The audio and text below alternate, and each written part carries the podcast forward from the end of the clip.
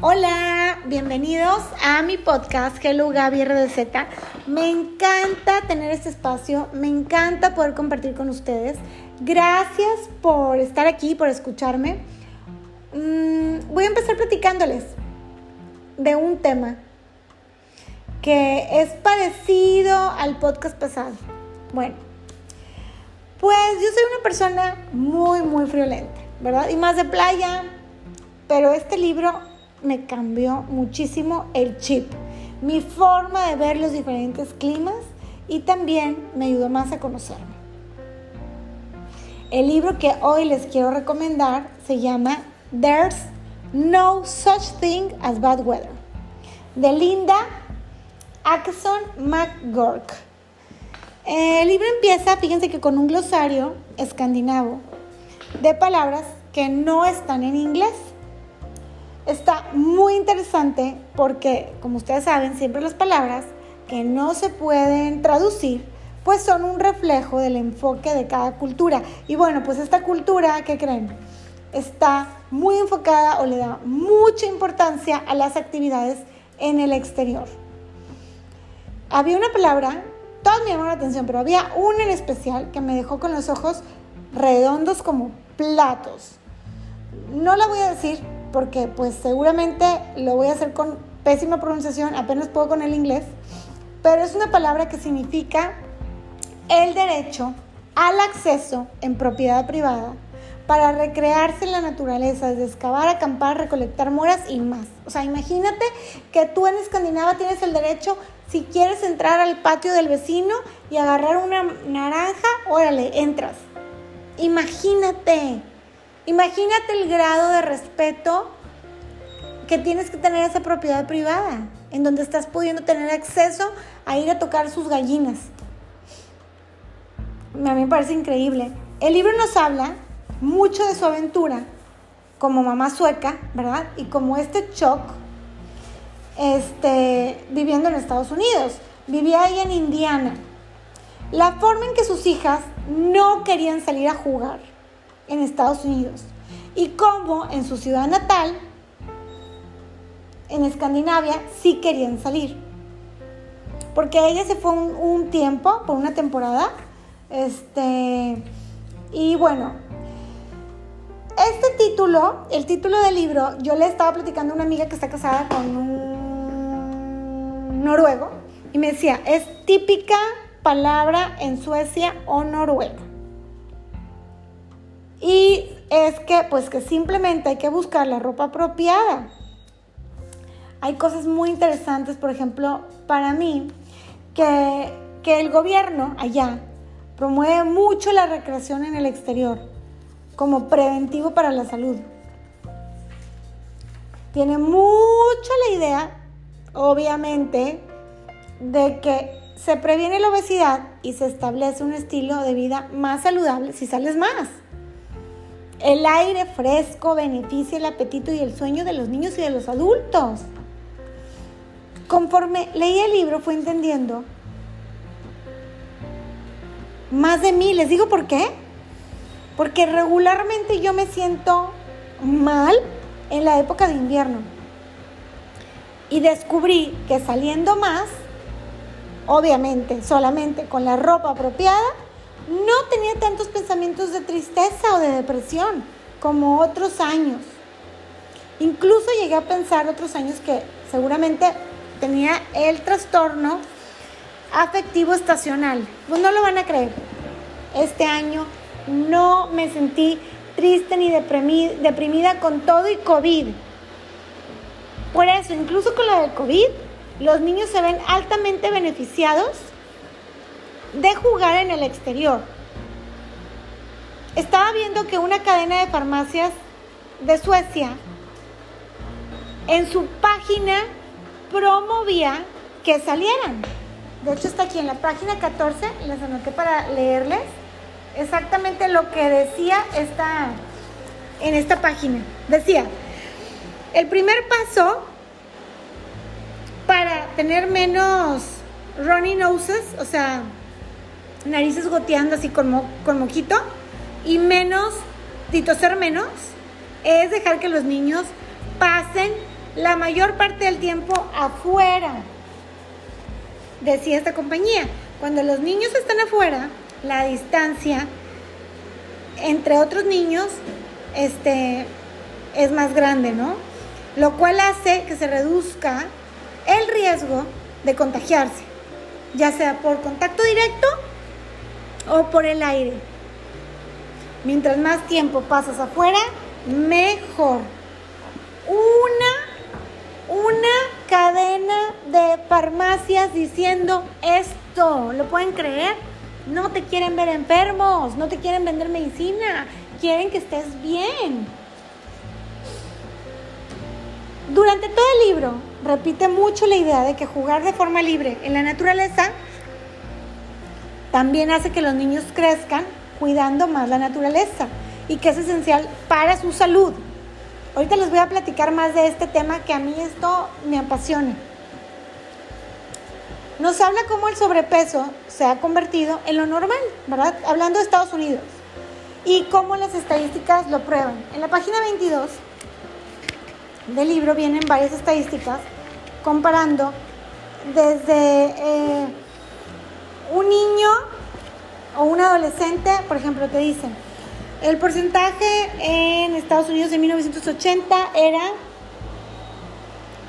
7% de niños de 6 a 11 eran obesos. Y en el 2012 ese número subió a 18%, o sea, de 7 a 18%. Y te habla de todos los datos, como también un adolescente de 12 a 19 años, su obesidad estaba en, en 5%, pero subía al 21% al 2012. Muchísimo, ¿verdad? O sea, ha crecido mucho. Imagínate obesidad. También habla de los diagnósticos, por ejemplo, para, para un niño con déficit de atención e hiperactividad. Y como en Suecia estos porcentajes quizá han subido, pero muy, muy, muy, muy poquito. Nada que ver con, con Estados Unidos. Y algo que puede estar ahí como eh, este, haciendo la diferencia es esta actitud hacia el juego exterior. Me gustó mucho el libro porque al final de cada capítulo te habla de, de un consejo que ella como mamá te da. Y el primer consejo que nos da es que esta mamá escandinava es que tengas como prioridad diaria el juego en el exterior desde que es bebé, que sea parte esencial de su rutina. Y también que hay que recordar, ¿verdad? Que cualquier cosa cuenta en este paseo en el exterior. O sea, si no lo vas a poder llevar a un río, a una montaña, lo que sea, los puedes llevar a un paseo en la calle, a ver una catarina en, en la terraza, con las plantitas que tienes, en el patio. A mí fíjense que me encanta leer libros sobre otras culturas. Me acuerdo que leí uno, el de. Ay, el de por qué los niños franceses comen bien, creo. Y otro de por qué los esquimales no sé qué. Y me encanta, me encanta aprender de otras culturas porque me hace pensar en cómo, como mamás, podemos hacer las cosas de muchas formas tan variadas y estamos siendo buenas mamás. Bueno, hay una, pero bueno, hay que tratar de informarnos, ¿verdad? Y hay que tratar de analizarnos y ver por qué hacemos las cosas y ver qué está funcionando, qué no está funcionando. Por ejemplo, hay una, algo que, que platica aquí Linda, la autora de este libro, que es de cómo las siestas de los bebés en estos países tan fríos se promueve mucho en Finlandia, por ejemplo, que sean siestas en el exterior. Hablando un poquito de Finlandia, eh, hay algo muy importante. Ustedes saben que Finlandia ahorita está como en, eh, es lo máximo en la educación, ¿no? Y se analiza todo lo que hacen, los niños entran a la escuela más grandes, o sea, hay mil factores, ¿no? Pero creo que hay algo muy importante que tiene que ver, esto, que influye en el éxito de los finlandeses en la educación, que es que tienen suficiente tiempo para jugar al aire libre. También fíjense que hay un estudio que hizo, se llama Jared. Esto lo puedes encontrar en la página 67. Y aquí está Jared. Ella estudió que los niños que tienen el recreo, por ejemplo, en el exterior, niños y niñas dan más pasos y se ejercitan más este, que cuando tienen su recreo en el gimnasio o en el salón. Y que todavía también se hizo un, o sea, este experimento, este estudio, esta investigación experimental señala que los niños que son activos físicamente en el recreo son más activos después. Ella estudió mucho, estudia mucho la niñez este, inicial. es, este, es maestra en, en Georgia State University. Se han enfocado muchísimo en el estudio del recreo los niños que no tienen recreo o educación física durante la escuela no lo compensan en la tarde, sino que se quedan más en el sillón. También es súper importante. Y muchos estudios han demostrado que el recreo afuera, tener afuera en el patio, previene miopía en niños de primaria. Porque los niños necesitan esa luz, esa luz natural para su desarrollo normal.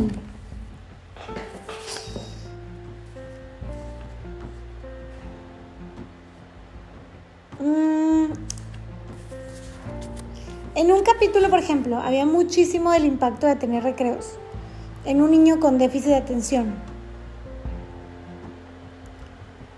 Y como en Estados Unidos en Noruega como ese niño, un niño, un, amigo de Linda, mejoró su desempeño académico y que incluso dejó su medicamento.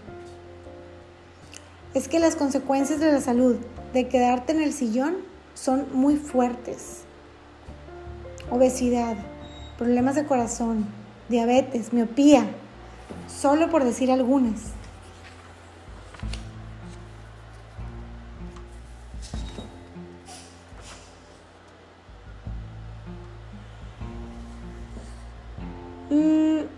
Ejemplo, hay un capítulo completo que habla sobre el juego en los niños. Para esta altura todos sabemos, ¿verdad?, de su importancia. Y para mí un dato que se me hizo muy interesante es que los países en donde más se lee o con mejor nivel académico, que son Finlandia, Noruega, Dinamarca, Suecia, lo que decíamos, empiezan a leer a los siete años pero tienen un gran, un alto compromiso para que los niños jueguen.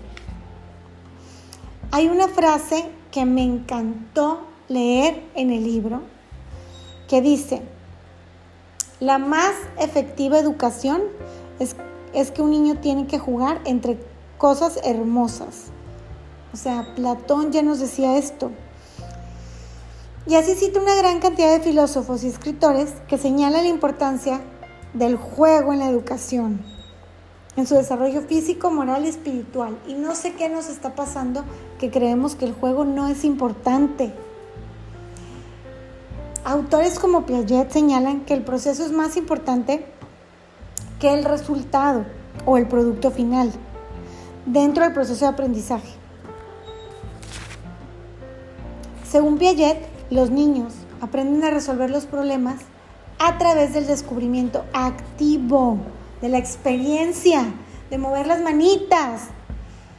Otra diferencia cultural que subraya la autora es que en Estados Unidos brincan como muy rápido a lo académico. Y en Escandinavia los papás no están preocupados, están tranquilos y saben que los niños van a aprender lo que tienen que aprender. Me encanta un capítulo cuando habla del cuidado de la naturaleza. ¿Ya ven que les comentaba? Pues sí, que la forma en que Escandinavia busca que, por ejemplo, los produzcos reduzcan tu huella de carbón. Habla de una cadena de hamburguesas en Suecia en donde acaban de incluir cinco hamburguesas vegetarianas en el menú. Y en lugar de etiquetar en las hamburguesas con las calorías, las etiquetan con las emisiones de dióxido de carbono. Lo interesante es que la clase social no influye en la toma de decisiones ecológicas. Todos prefieren gastar un poco más en un producto orgánico y local. Y a pesar de que existe una gran cultura de cuidado del medio ambiente, los niños no tienen clase como de ecología. O sea, no se la pasan hablando de los bosques quemados o el cambio climático. Más bien empiezan con cosas muy simples, como ir a tirar el corazón de su manzana en la composta después del snack. Me encantó y me inspiró que es lo primero que aprenden como responsabilidad ecológica es hacer composta. Fíjense que nosotros ya habíamos tenido dos veces. Ahorita acabo de como volver a conseguir las lombrices y todo porque teníamos una casa con un patio y creo que la primera vez este, que tuve lombricomposta, nos íbamos a ir de vacaciones mucho tiempo, entonces dejé libre las lombrices en la tierra y todo. Y la segunda vez me cambié de casa, igual las volví a dejar ahí. Pero esta vez, este, bueno, llevo algunos días nada más dentro de un currículum que yo había diseñado para niños entre 4 y 5 años, una parte esencial del currículum era que tenías que hacer tu lombricomposta. Y creo que es como la forma básica o primaria en la que le vas a enseñar al niño a cuidar de su medio ambiente y que van a ver las consecuencias qué pasa, en qué se convierte, cómo se va a convertir en tierra, cómo se va a descomponer todo ese alimento. Hay otra forma de enseñar a cuidar nuestro mundo, que ellos lo manejan mucho en, todas, en todos estos países, que es a través de las escuelas bosques, que hay miles en Suecia y que son secciones del bosque que pueden ser utilizadas por escuelas o preescolares para juego al aire libre y educación ambiental. Algo muy interesante es que los niños que interactúan más con su medio ambiente lo quieren más y lo cuidan más. Quieres lo que conoces. Los recolectores, que son niños que coleccionaban rocas, insectos, suelen estar más conectados con la naturaleza que los que no recolectan. Así que si tienes un hijo que recolecta, déjalo. Yo tengo uno y sí lo que hago es, te puedes llevar una piedra de cada paseo que hacemos, porque si no, pues ya tendría la casa llena de piedras, ¿verdad? Como que sí se lo limito para que aparte no afectemos tanto el ecosistema, pero entiendo que él va a ser el primerito que va a cuidar más nuestro planeta. Incluso el libro habla del ejemplo de traer renacuajos a la casa también y observarlos, cuidarlos y luego regresarlos. Nosotros esto lo hicimos ya en una ocasión. Y fue todo, todo un reto, responsabilidad, cuidaron súper bien las ranitas y todo. Y, y hubo mucho aprendizaje. ¿Por qué? Porque lo más importante es que los niños sientan gozo en la naturaleza, que tengan recuerdos positivos, y así esperar que se sientan interesados en proteger su planeta. No una mamá que esté diciendo, cuidado, no toques eso, bájate de ahí, no agarres eso. No. Con nuestro ejemplo, poco a poco enseñarles cómo cuidar nuestra casa, que es, que es este planeta Tierra. La premisa atrás de las escuelas bosques dice que hay que estimular el desarrollo físico, cognitivo y social de los niños a través de estar en la naturaleza todos los días, todo el año. Es que en la escuela bosque, la naturaleza se convierte en un salón sin paredes, donde los niños a través del juego autodirigido, usando todo su cuerpo y todos sus sentidos, en un ambiente que nutre su curiosidad y fortalece su autoestima. Hay muy pocos proyectos aquí en Monterrey. Yo solo conozco este, Aldea Escuela Bosque. Vayan a buscarlos en Instagram que siguen estos principios. Algo que también es súper importante en esta educación es saber de dónde vienen los alimentos.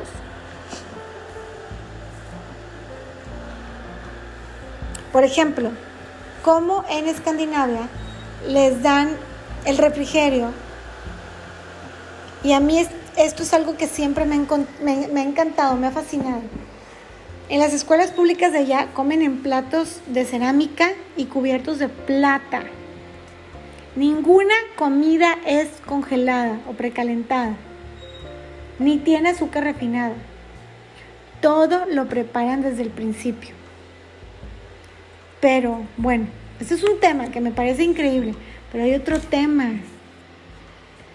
No desperdician la comida los niños. Y es que a mí este dato que leí en este libro There's no such thing as bad weather, me impactó.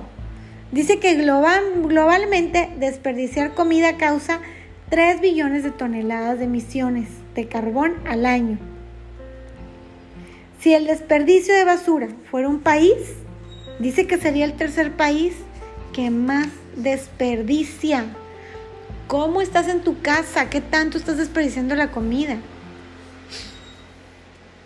Y la clave por ejemplo, una niña decía, es no servirte más de lo que puedas comer. ¿Cómo llegaron a esto? Bueno, pues está muy interesante porque te dice que primero hicieron como concursos por escuelas de quién tira menos comida. Entonces los niños eso los motivó muchísimo. El que ganara creo que les iban a dar un dinero a la escuela como para hacer un cambio, una mejora. El capítulo 4 lo cierra con un consejo que me gustó mucho, que dice que la mejor forma de criar niños ecológicamente conscientes es ser padres ecológicamente ecoconscientes.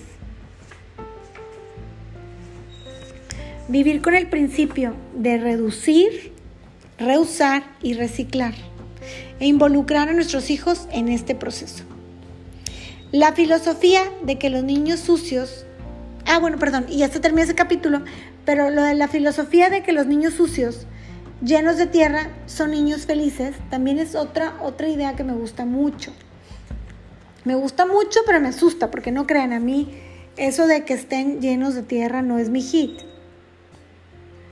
Pero es que todos los juegos están basados en la creatividad. Por ejemplo, jugar con tierra y en el exterior es un proceso importante de ser niños, de tocar, sensorial, de ser científicos, causa y efecto. Allá es muy común que los niños jueguen y se ensucien, que sean como más salvajes. Y que sí es importante como quiera separar dos tipos de tierra, por así decirlo. La tierra que tienes por jugar afuera, pero también la tierra por negligencia y mucho nuestra reacción a esta tierra va a depender tanto de nuestra clase social, nuestra formación, nuestra cultura, nuestro contexto cultural, nuestra experiencia personal. Por ejemplo, hay algunos estudios que mencionan en este libro donde dice que algunas investigaciones piensan que las familias más pequeñas tienen más uso de antibióticos menos contacto con animales, más tiempo jugando dentro de la casa y más obsesión por estar limpios, lo cual disminuye mucho el sistema inmune. Hay algo que me gustó mucho. Bueno, yo en mi casa no uso cloro y me encantó leer que allá tampoco usan cloro. Otra diferencia que también vi en cuanto a su relación con la tierra y la limpieza y todo es que ellos bañan a los bebés una vez a la semana porque dicen, pues es que el bebé no tocó nada. y mejor así protegen su piel. Un cambio que sí podemos hacer para proteger la salud y reforzar el sistema inmune es definitivo dejarlos jugar afuera lo más que se pueda. Y claro, no preocuparnos si comieron tantita tierra. No estar ahí al lado. No, no agarres eso, no, no. Para una buena integración sensorial es básico llevarlos a la naturaleza, permitirles que caminen descalzos y reciban toda la información sensorial. Yo sí veo que mi hijo que, estuvo con menos experiencias de este tipo, porque sí, mi mayor casi no lo llevaba, percibe este, por los sentidos de una forma diferente. Muchos terapeutas usan cajas sensoriales, pero existen experiencias que no pueden ser replicadas. Estar en el exterior, pero en la naturaleza, es lo más terapéutico. ¿Por qué? Porque no hay contaminación auditiva. Oyes los pajaritos, oyes el río, oyes las hojas. Estás en calma, pero en un estado alerta. Y ahí es cuando la integración sensorial se da mejor. La actitud de Escandinavia es un reflejo de la importancia de enseñarles a los niños a poder con todos los climas y cómo esto los va a ayudar a ser más resilientes. Me encanta esto porque en serio que yo mucho tiempo, si hacía frío me asustaba y así. Ponle que poco a poco tuve una amiga que viajaba mucho por todos lados y me empezó a invitar a ir al, a, a, un bosque que está aquí por mi casa y me llevaba a mis hijos. Y empecé a ser muy constante. Entonces de pronto ya hacía frío y ahí me empecé a llevar a... Llevaba a mi bebé en la mochilita y había gente de aquí, de Monterrey, y me regañaban, me decían, hace mucho frío, pero yo, pues es que está tapado. Y ahí fue cuando me di cuenta, o sea, la cultura aquí en México quiere que estés encerrado, porque hace frío. Y, y a mí ya me estaba llamando la atención como salir, aunque hiciera frío, como que te empiezas a activar, eh, a lo mejor en una temperatura menos fría, y te das cuenta que lo necesitas.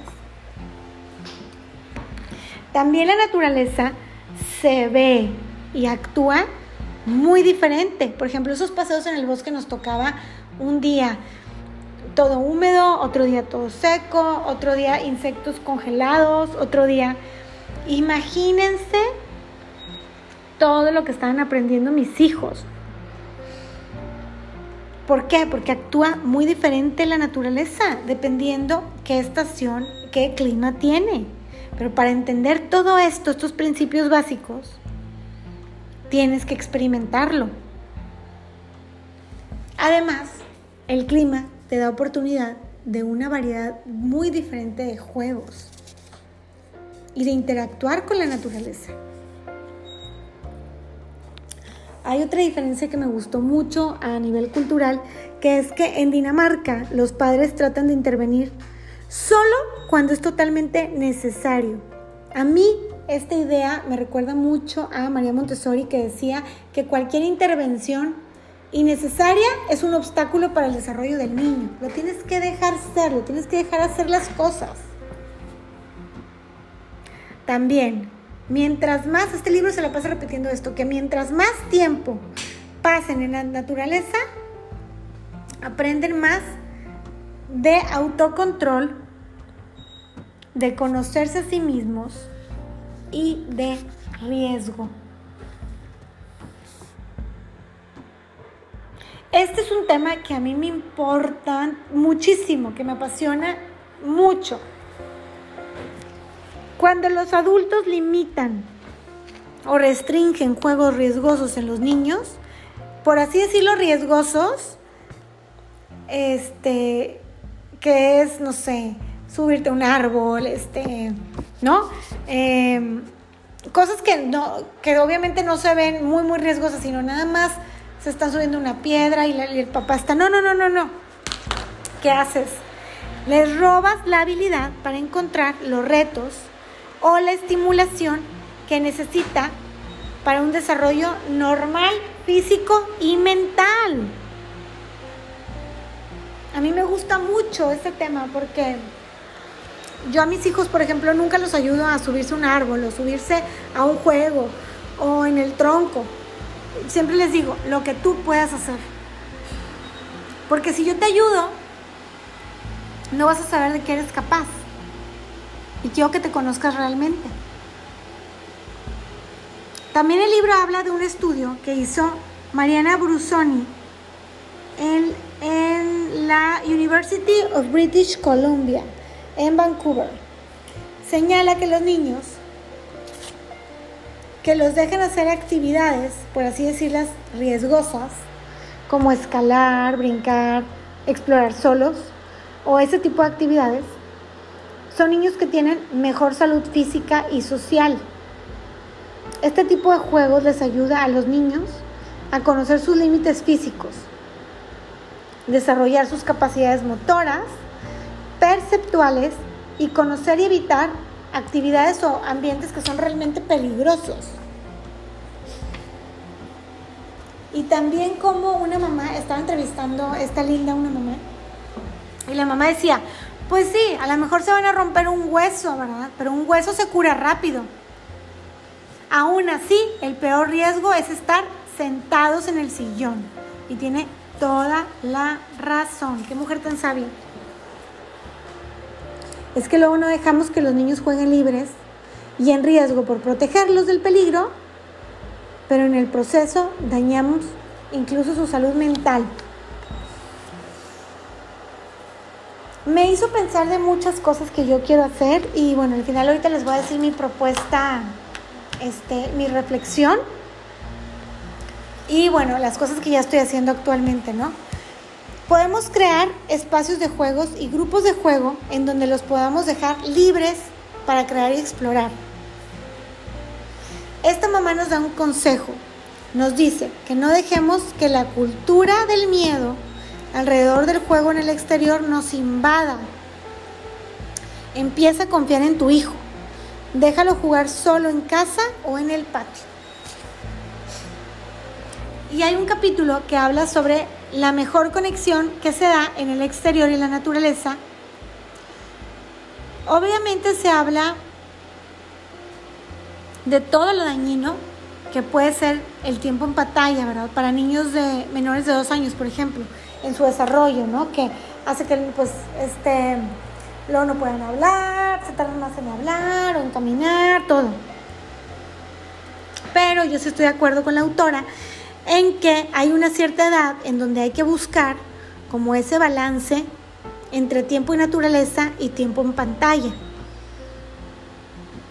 Y bueno, incluso nos habla, por ejemplo, de lo que se descubrió este, un investigador que se llama Roger Ulrich, que solamente con que tengas en el cuarto que está estudiando el niño, o tú trabajando, que tengas a la vista naturaleza, ayudas a que se recuperen más rápido. Por ejemplo, si estás enfermo, los pacientes o en el trabajo. Por ejemplo, los pacientes se recuperan más rápido, son menos depresivos y tienen menos dolor. Y claro que también se ve en estudios en los niños, por ejemplo, que se reduce la presión, el estrés o los síntomas de hiperactividad o déficit de atención. También se habla de este concepto que hay en Japón, que es baño de bosque y que pues es un tipo de terapia, ¿no? Irte un ratito al bosque, a respirar, a caminar. Y también saben que me gustó mucho, algo que comentaba, es que hay un último capítulo en donde está hablando de cómo se necesita una tribu de un grupo para poder inculcar a los niños en, en el contacto con la naturaleza. Y aquí es donde entra mi propuesta. Miren, yo regularmente he tenido grupos como muy relajados, con amigas, en donde una vez a la semana voy y subo con mamás, o sea, nada más mujeres subimos, o este, en familias y todo. Pero lo que quiero proponer son grupos como ya más formales, como incluso abrir un Instagram, este, algo familiar y que sea una vez a la semana, bien hecho, a lo mejor con un guía, a lo mejor con alguien que sepa, un biólogo, observador de pájaros, algo, algo tengo que hacer. Claro que acabando esta pandemia, pero lo quería decir por aquí, por si alguien me quiere escribir y dice, yo te ayudo, cuenta conmigo, este, hagámoslo, o tengo estas ideas o lo que sea, lo quiero dejar como muy abierto, porque esto no, quiero, no es algo que, ay, no, no voy a decir mi idea porque que sea secreto, no, o sea, quiero que esta idea se comparte, llegue más y que tratemos de hacer un cambio. Ya, por ejemplo, se está viendo aquí, por ejemplo, en San Pedro, que hay más áreas verdes, más parques, más árboles y eso a mí me encanta. Pero vamos organizándonos algo para como sociedad estar promoviendo que los niños estén más tiempo en el parque. Bueno, espero que les haya encantado este podcast, tanto como a mí. Cualquier cosa, escríbenme, me encanta escucharlas. Por medio de Anchor me pueden mandar mensajes de voz, este que también eso está súper cool. Pero si no por Instagram, allá las veo. Gracias. Que tengan una hermosa noche. Bye.